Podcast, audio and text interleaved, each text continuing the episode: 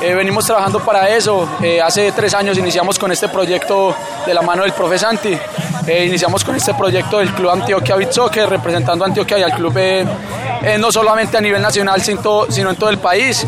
hemos estado ya en torneos como el de Trinidad y Tobago y Estados Unidos que, que nos han servido de preparación para hoy en día estar donde estamos y estar tan bien preparados tanto físicamente como tácticamente.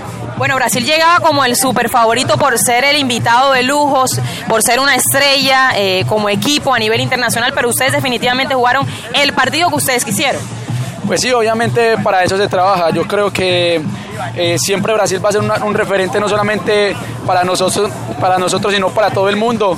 es una potencia en todo lo que tenga que ver con el fútbol y obviamente se respeta de esta manera, jugando y jugándole tú a tú y ganándole, porque solamente para eso uno se prepara. Bueno, estaban las figuras de Marquinhos, de Dunga, de Diego, de Dino sobre todo. E, en tu referencia personal entre los arqueros, ¿cómo ves a los arqueros brasileños que también tienen una experiencia, digamos, un renombre importante en el fútbol playa mundial? Pues sí, obviamente Brasil tiene eh, referentes, eh, pero personalmente eh, el arquero de Tahití es mi referente en el fútbol playa. Eh, es un gran arquero y sobre todo que he podido convivir con él y me ha llevado muchas enseñanzas tanto en el deporte como a nivel de personal, siendo una gran persona y demostrando que en el fútbol solamente se gana primero siendo persona.